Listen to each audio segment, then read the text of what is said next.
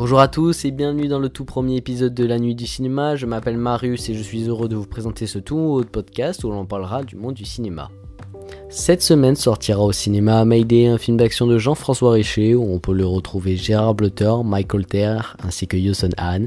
Le film parle de Brody Torrance qui va réussir l'exploit de faire atterrir son avion endommagé par une tempête sur la terre ferme. Il va alors découvrir qu'il s'est déposé sur une zone de guerre. Lui et les passagers vont se retrouver pris en otage. Nous continuons avec Vaincre ou mourir en 1793, après trois ans de tranquillité au château Fontainebleau où il s'est établi après son mariage, François Athanase Charette de la Contrie se voit rappelé par des paysans en colère pour prendre le commandement de l'insurrection vendéenne. Le jeune marin va alors devenir un fin stratège et chef de guerre défiant la jeune République avec son armée de paysans, de femmes et d'enfants. Le film est réalisé par Paul Migaud et Vincent Mottez. On peut y retrouver Hugo Baker, Jean-Hugues Angland, mais aussi Pod Parado. A noter notamment que c'est la toute première production du Puy du Fou, donc à voir ce que ça va donner.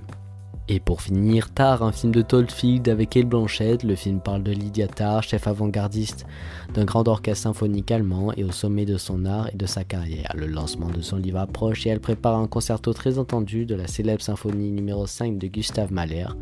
Mais en l'espace de quelques semaines, sa vie va se désagréger d'une façon singulièrement actuelle. Vous pouvez retrouver tous ces films mercredi 25 janvier dans votre cinéma le plus proche. Pour mon premier épisode, mon coup de cœur que je vais vous présenter est The Recruit, une série Netflix réalisée par Doug Liman qui a notamment fait les Jason Bourne mais aussi Battlefield avec Tom Cruise.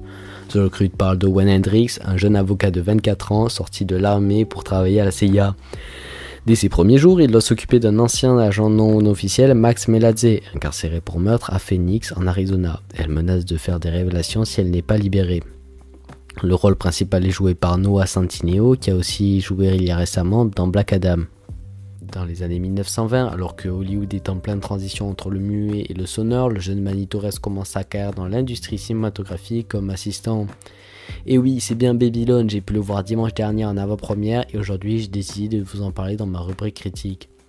Après La La Land et Whiplash, Damien Chazelle revient avec un nouveau film époustouflant. Dès le début, on nous plonge dans le monde magique d'Hollywood des années 90, un univers qui est complètement fou et qui part dans tous les sens. Margot Robbie, Brad Pitt ainsi que tous les autres acteurs ont fait un travail majestueux pour arriver à jouer les stars hollywoodiennes de cette époque.